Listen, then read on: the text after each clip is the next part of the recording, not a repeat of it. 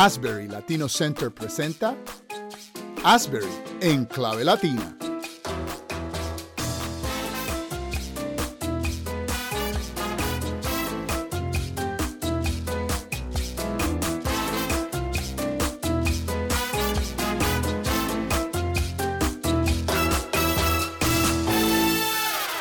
Gracias y paz a todos los que hablan, aman al Señor Jesús. Te habla tu hermano y amigo Dani Román y este es tu programa Asbury en clave latina. Y conmigo hoy, una vez más, como siempre, está mi hermano y amigo José Hernández. José, ¿dónde estás hoy? Porque creo que no estás en España. Siempre te preguntamos de España, pero... Señor Jesús, este, me encuentro en el campus de la Universidad de Greenville University en eh, Greenville, Illinois, en el sureste del estado de Illinois a una hora, bueno, unos 50 millas de, de la ciudad de San Luis, en Missouri. Wow, tremendo. ¿Y qué estás haciendo ahí en, en, en Greenville hoy? Bueno, en el día de hoy he estado predicando en, en el eh, servicio de capilla. Eh, como claro, estamos en medio de este asunto del coronavirus, pues son 800 estudiantes, pero los distribuyeron en diferentes lugares y tenían live stream. Wow. Y claro, en la capilla como tal habíamos como, como 50 personas, pero el resto de los estudiantes pues lo tuvo que ver en live stream en diferentes sitios. ¿Y todo el mundo tenía máscara? Sí, hasta yo tuve que predicar con una mascarilla puesta. Wow, porque eh, predicar con gente con máscara como que es, es, complicado. La gente no te, ¿verdad? No te... Sí. O sea, tú no ves la reacción de la gente. Sea, te, sí, imagínate yo con el acento boricua. Ya, Entonces, ya tú sabes. Sí. Ya tú sabes, con máscara. Bueno, hermanos, y, y con nosotros hoy se encuentra el reverendo Antonio Rivera, que es... Eh, capellán de, eh, con Vitas Hospice y Vitas Hospice es eh, un hospicio para aquellos que no sepan. Y pues con nosotros está el hermano eh, pastor Antonio Rivera. Antonio, bienvenido. ¿Nos escuchas? Ah, yo creo que se, se le fue la llamada. Espero que podamos hablar con él. Bueno, en lo que se, se une una una vez más a nosotros, el reverendo Antonio Rivera es pastor ordenado de la Iglesia Metodista Libre es pastor de la primera iglesia metodista libre de Altamont Springs, aquí en, en, el área de Orlando. Es mi pastor, yo asisto a esa congregación y estoy con él, con, él es mi, mi pastor. Y eh, él tiene una maestría en divinidad de uh, Wesley, Theologic, uh, Wesley Theological Seminary, Seminario Teológico Wesley. Wesley Seminary at Indiana Wesleyan University. En Indiana Wesleyan University, perdón, exactamente y está trabajando en su doctorado en ministerios aquí en Asbury Theological Seminary, haciendo su, su doctorado en ministerios. Y pues actualmente funge como capellán eh, en el hospicio de Vitas y como pastor de la primera iglesia metodista libre de Altamont Springs. Uh, yo creo que él está, Por ahí está. ha regresado. Uh, eh, volvió, a, volvió a la conversación el reverendo Rivera, que no se había unido. Se me Bienvenido, ¿cómo estás? El otro teléfono. No hay problema, Antonio, ¿cómo estás? Antonio, estás en la calle porque eres capellán, te estaba diciendo, estamos diciendo a la audiencia que eres capellán de Vitas, uh -huh. oficio de Vitas, y estás en la calle, como dicen. Eh, yeah. Cuéntanos un poquito de lo que tú haces. Sí, sí bueno, pues eh, eh, saludos, gracias por la oportunidad, ¿verdad? De, de compartir ahí las experiencias eh, que tenemos en este ministerio de capellanía. Um, um, es como eh, esto de la capellanía llegó a mi vida pues porque como pastor y, siempre estaba sirviendo a, a, este tipo de, eh, ministerio y, un tiempo atrás alguien me decía, pero es que lo que tú estás ejerciendo, aunque siempre eh, trabajé como pastor, pero pues te ves más como capellán. Entonces me empecé a educarme más con, con eso de la capellanía y, y a buscar qué era lo que, lo que eso requería.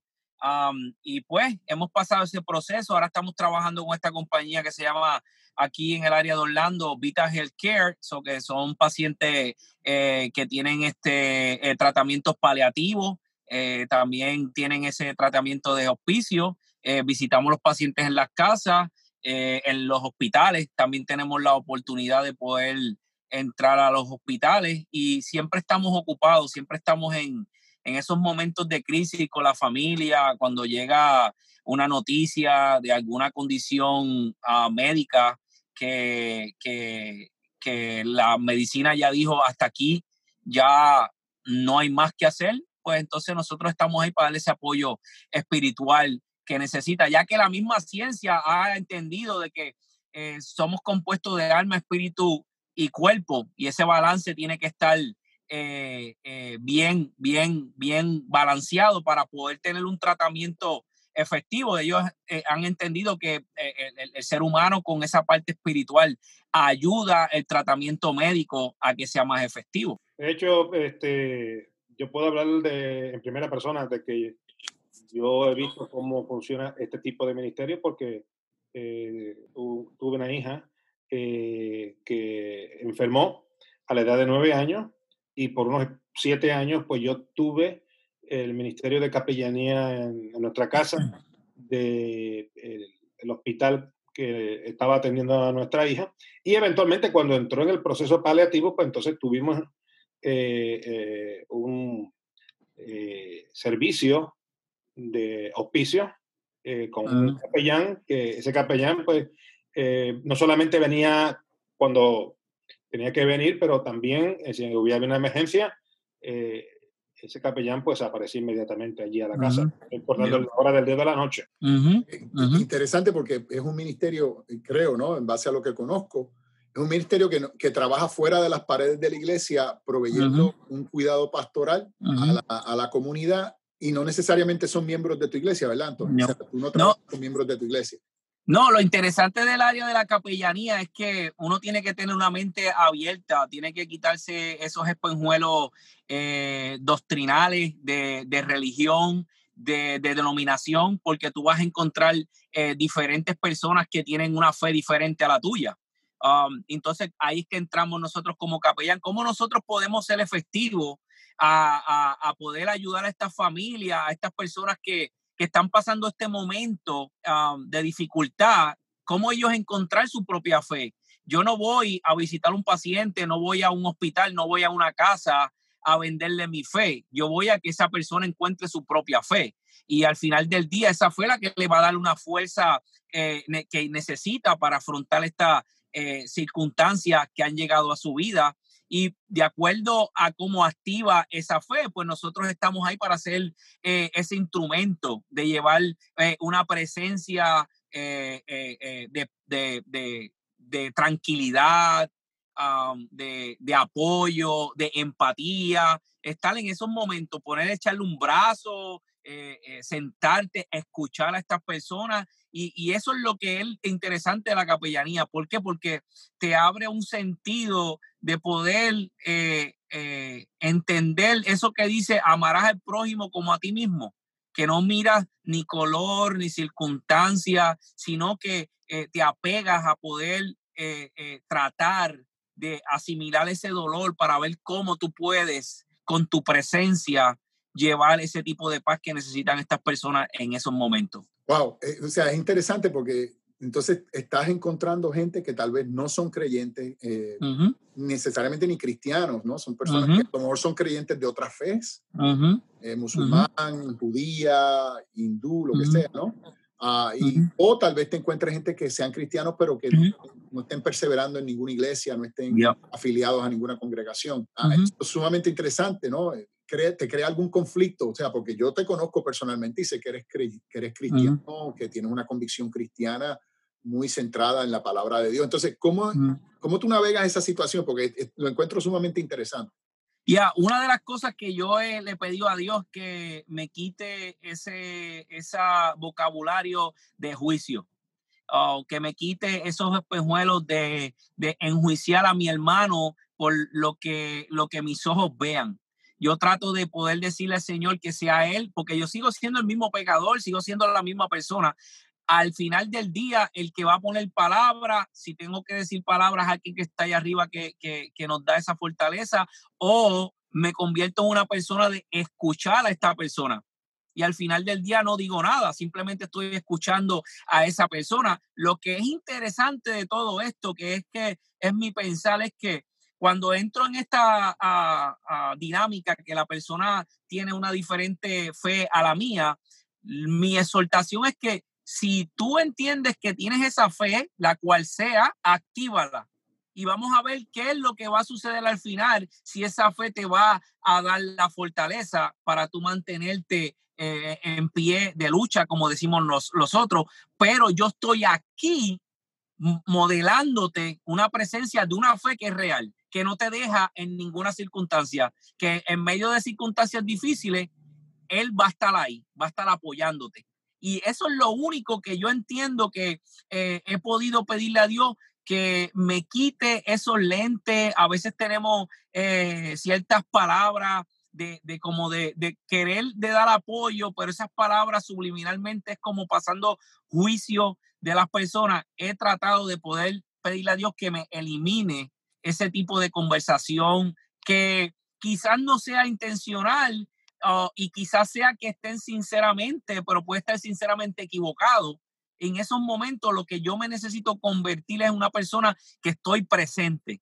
Lo demás va a venir porque Dios lo va a hacer o la fe que tenga la otra persona, de ese creador, de esa fuerza eh, eh, que está allá afuera, que es más grande que nosotros, va a proveer la, la, la fuerza o como Pablo, me acuerdo que estuvo en ese momento y aquella gente estaban haciendo sus rituales para todos sus dioses y él dijo, ok, yo vengo a hablar de ese Dios desconocido, el que no tiene nombre. Y él pudo expresar esa fe.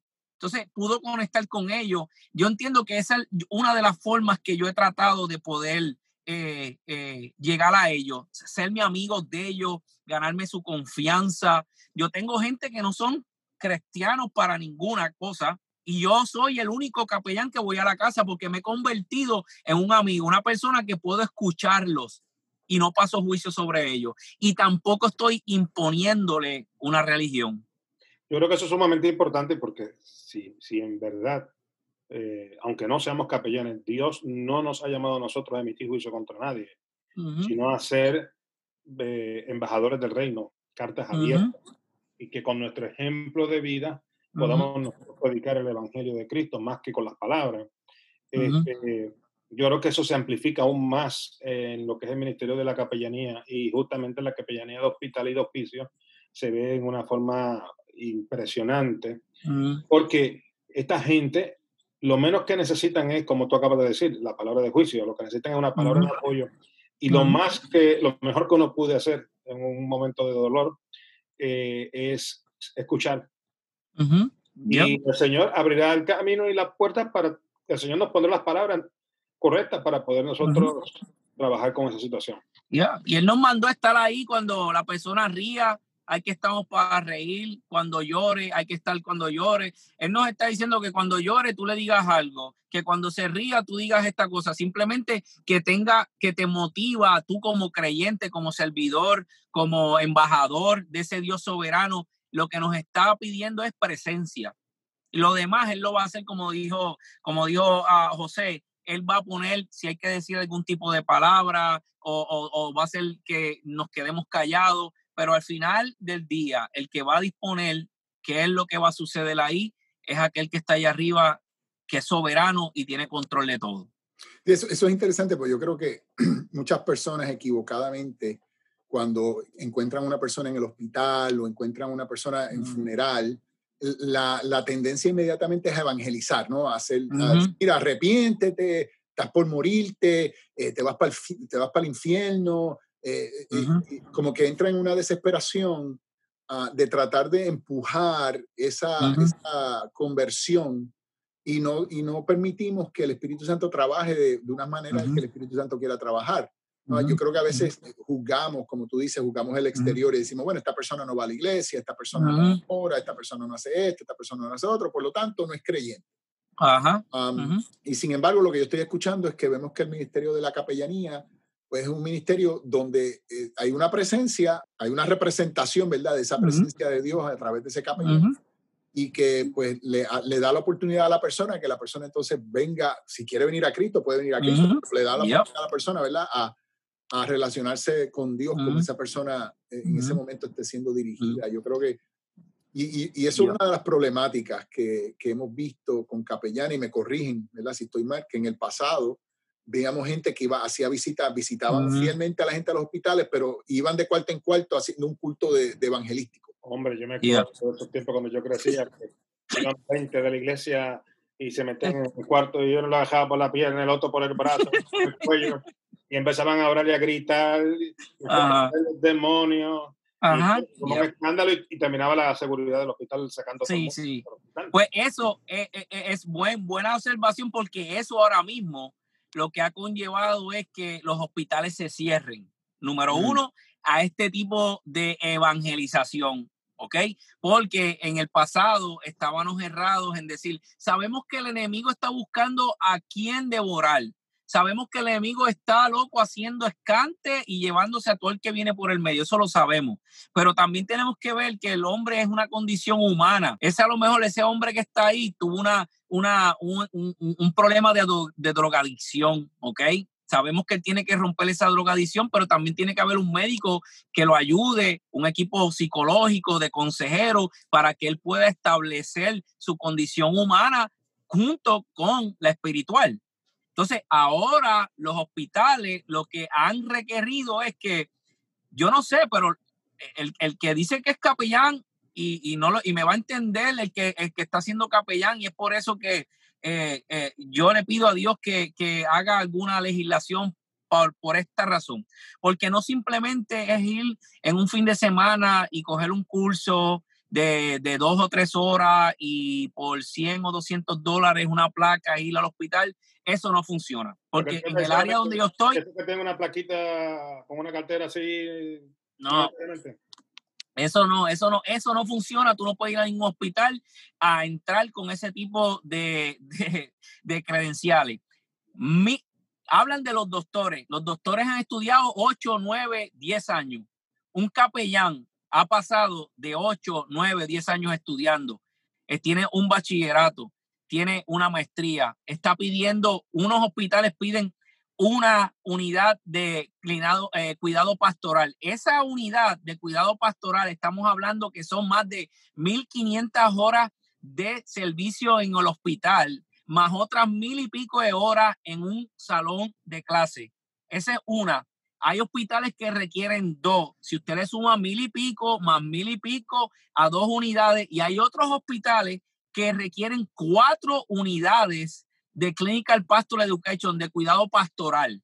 So, que estamos viendo que un capellán certificado que tiene todas las credenciales, tiene todos los estudios, mínimo ha estudiado ocho, ocho años, mínimo, entre los cuatro de su bachillerato, las cuatro de su maestría plus las unidades que tengan. So, estamos viendo que en el, en el área de capellanía, un capellán certificado que puede entrar a los hospitales, que estas compañías, los hospitales, eh, compañías como la que yo trabajo de, de hospicio, le, le, le paguen un sueldo, tiene que tener un background educativo bastante elevado. No es venir con un curso de capellanía de dos o tres semanas, de dos o tres días con una placa, como dice José, porque eso no funciona. Es una eh, eh, eh, es más, es una bendición para la persona que tiene ese llamado de ir a los hospitales, de visitar a los enfermos. Es una bendición poder entrar en este sistema educativo para poder ampliar su conocimiento en cuanto a la condición humana, en cuanto a las condiciones de salud, porque tú tienes que entrar al hospital y tienes que entender cierta terminología médica cómo este capellán entra en el grupo médico a dar las rondas por el hospital. So, cuando vemos todo eso, es bueno que nos preparemos para estar a nivel de estos doctores, de estas enfermeras que están tratando de llevar una, una sanación física a estas eh, personas y nosotros como capellanes vamos a ser esos doctores, pero doctores del alma. Eso es como yo me considero, me considero en el hospital. Yo me considero un doctor del alma. Y ellos entienden la posición mía en la ronda y mis visitas a mis pacientes. No, ciertamente vemos que es una educación extensiva. Mencionaste eh, bachillerato o licenciatura, una maestría, maestría en divinidad, mínimo, una maestría a tiempo completo, mínimo son tres años, eh, más las unidades de, de, estudio pastoral clínico o educación pastoral clínica, donde se trabaja con las situaciones de la psicología, la psicología en el dolor, la psicología en, ¿verdad? en el hospital, todas esas situaciones. Y, y yo creo que es una preparación definitivamente extensiva. Ciertamente, ¿verdad? Eh, hay muchos hermanos con muy, buena, muy buen corazón, que quieren visitar a los enfermos, que quieren compartir con los enfermos, y eso es muy válido, y yo creo que tiene su espacio dentro de la vida de la iglesia. Ah, pero hay una diferencia, lo que, por lo que estamos viendo, hay una diferencia grande entre lo que es un capellán de hospital, capellán de hospicio, y una persona que tal vez sea un líder laico, eh, que, tenga, que tenga un entrenamiento básico de, ¿verdad? de cómo orar, cómo leer la palabra, cómo compartir con las personas. Ah, yo creo que hay una diferencia fuerte, ¿no? O sea, yo recientemente tuve una experiencia donde me invitaron a un, a un, a un funeral ah, de una señora que se había muerto en la comunidad y cuando yo llego, el hijo me dice, yo no creo en esto, yo no creo en aquello, yo soy ateo, yo soy... Me hizo un, estoy casado con una musulmán y me fui a, me hice musulmán simplemente para casarme con ella, pero yo no practico musulmán, yo no soy esto, yo no soy... Entonces, ¿cómo uno confronta una situación así y no lo hace, ¿verdad? De una manera entrar en, en guerra, entrar en contiendas, entrar en situaciones donde, ¿verdad? No estoy yo llamado a, a decirle a la persona, ah, pues tú eres un pecador inmundo que te vas para el infierno sino cómo trabajo con la persona donde la persona está y pues le soy testigo de quién es Jesús en su persona. creo que es interesante. Ya, eso es bien importante cuando uno llega a, a, un momento que te toca dar un servicio funeral. ¿Cómo tú le vas a hablar? Porque antes en el pasado eh, cometían mucho el error que cogían ese, ese momento para evangelizar. Tienes que arrepentirte porque si no vas para el infierno, porque mira, mi hermano aceptó al Señor ayer, dos minutos antes, y él está gozándose la presencia del Padre. Tú, si no tienes... Y empiezan a pasar ese juicio y empiezan a pasar todo ese rolo por encima de las personas. Y en vez de llevar una palabra de aliento, de una palabra de sanación a esa alma, lo que están trayendo es una palabra de que, oh, yo no quiero ser eso, porque si me está juzgando, yo no quiero escuchar nada de eso. So, es mucho más eh, eh, la capellanía de simplemente ir y evangelizar. Como dije al principio, nosotros no estamos llamados a vender una fe. Nosotros estamos eh, llamados a ir para que usted mismo o la persona encuentre su fe. Y es bien diferente, ¿verdad? A una expectativa de empujar eh, unas cosas. Y no estamos diciendo que no seamos testigos, José, corrígeme, yo no, yo no estoy diciendo que no seamos testigos de Jesús. No, Es que seamos testigos de Jesús en una forma creativa. en una forma más abierta. Es muy diferente. Hay momentos en los cuales el Espíritu Santo va a abrir la puerta y uno podrá compartir abiertamente de Cristo. Hay gente que, que, que, van a presentar todo tipo de resistencia y se hace más daño con tratar de uno empujar su fe en vez de en una forma creativa hacer las manos en los pies de Cristo. Mira, uno de para una ilustración rápida así, yo tengo una paciente ahora en una unidad de nosotros que la señora tiene un cáncer cerebral terminal. Entonces la señora está en la cama, pero se puede mover y qué sé yo. Entonces, pues ayer yo llego y tengo la de terapia ah, de música conmigo y tengo la mi social worker y estoy hablando con ella y le digo, mira, tengo unas amigas aquí, vino la social worker para verte y tengo la de terapia eh, de música y queremos, tú me le permites que ella pueda tocar porque ella canta bonito. ¿Y qué música te, te, gusta a ti? Y ella viene y me dice salsa. Y yo la miro, ¿what? Salsa, porque ella es eh, eh, afroamericana. Entonces yo le digo, ¿te gusta la salsa? Sí. Y entonces miro a la muchacha y le dice, a ella le gusta la salsa y no sé qué tú vas a hacer porque a mí también me gusta la salsa, yo soy de Puerto Rico, le digo, y la señora me mira y se ríe, y me dice, ¿a ti también te gusta la salsa? Y yo, sí, claro, porque, porque soy capellán, y eso se rió, y, y le vengo y le digo a la muchacha, ¿y qué le vas a poner? Ah, pues yo no sé mucho de salsa, voy a aprender el, teléfono. ¿Qué crees? Ella sacó una canción de, de Mark Anthony. Mm. Y esa señora estuvo riéndose. Lo que, no había, lo que no se había reído en los cinco días que llevaba con nosotros. Se rió, me dio la cabeza, cantó y todo esto. Y a lo último yo le dije, ¿te puedo, dar, le puedo, te puedo hacer una oración por ti? Y ella permitió que yo orara por ella. Y, a, y, y, y hoy que fui, a lo, fui, entré al cuarto, esa señora me recibió con una sonrisa. Y, y, y, con una sonrisa que tú veías como que había sucedido algo dentro. Yo no estoy diciendo que la música de, de, él fue la que, no, estoy diciendo cómo, como dice José, la creatividad para poder conectar con esta señora y fui, hablé con ella, tuve un tiempo, hoy pude leer algo de la palabra y pude orar con ella, porque como que se abrió esa puerta de, de, confianza de que, ah, este no va a venir a pasar juicio conmigo, este es de los míos. Y, y, pude hacer ese trabajo hoy, gracias a Dios por eso. Hay otras personas que son tan religiosas que decirle eso, no, eso es del diablo. Entonces tú le vas a poner a pasar el juicio a una señora que ya está sentenciada con un cáncer en el cerebro, que ya está a morir.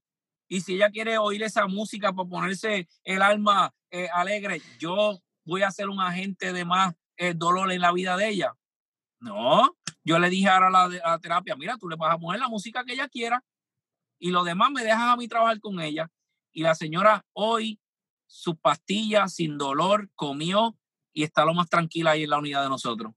¿Qué decimos de eso? Que ciertamente, como dijo Jesús, estuve enfermo, estuve enfermo y me viniste a visitar, ¿no? Estuve en la cárcel y me visitaste. O sea, que, que hay una, una, realidad de que hay que vivir el Evangelio, no solamente hablarlo, sino vivirlo. La gracia de Dios, vivir el amor de Dios, no solamente hablarlo o, em, o, empujarlo hablado, sino que también podemos demostrarlo con nuestras acciones. Ah, bueno, nuestro tiempo se ha terminado para el día de hoy. No sé, José, si tienes algún pensamiento para cerrar eh, este momento. Juan Antonio, yo bendigo tu ministerio y bendigo lo que estás haciendo en tu vida y es mi oración de que los que están viendo y escuchando este podcast puedan tomar en consideración uno de los ministerios menos quizás conocidos, pero más bendecidos, que es el ministerio de la capellanía. Creo que mientras más capellanes tengamos, eh, de más impacto vamos a hacer el reino de Dios. Amén. Amén. Dios fuera de las cuatro paredes. Amén. Gracias por eso. Sí, manténganse en oración y um, cualquier cosa ahí pueden mandarle los links, eh, una pregunta a Dani, lo podemos comunicar, lo podemos ayudar en cierta forma, conectarlo con alguna escuela, con algún seminario y cualquier pregunta lo pueden enviar ahí. Me imagino que usted tiene un link. Sí, nosotros, sí, sí, si tienen alguna información de educación, educación clínica pastoral, educación de ministerio, pues ciertamente se pueden comunicar con nosotros como siempre. Bueno, Gracias por la oportunidad. Estamos a la orden siempre y bendiciones a ese pueblo que está allá afuera y es un privilegio estar con ustedes, con dos hombres de Dios y que sea de bendición para aquellas personas que nos escuchen. Sí, muchísimas gracias a todos los que nos han escuchado y nos escuchamos en la próxima ocasión en Asbury en Clave Latina. Asbury en Clave Latina es producido por el Asbury Latino Center de Asbury Theological Seminary. Si quiere localizarnos, puede llamarnos al 407-482-7500 o en la página de web asbury.to forward slash latino. Todos los derechos son reservados.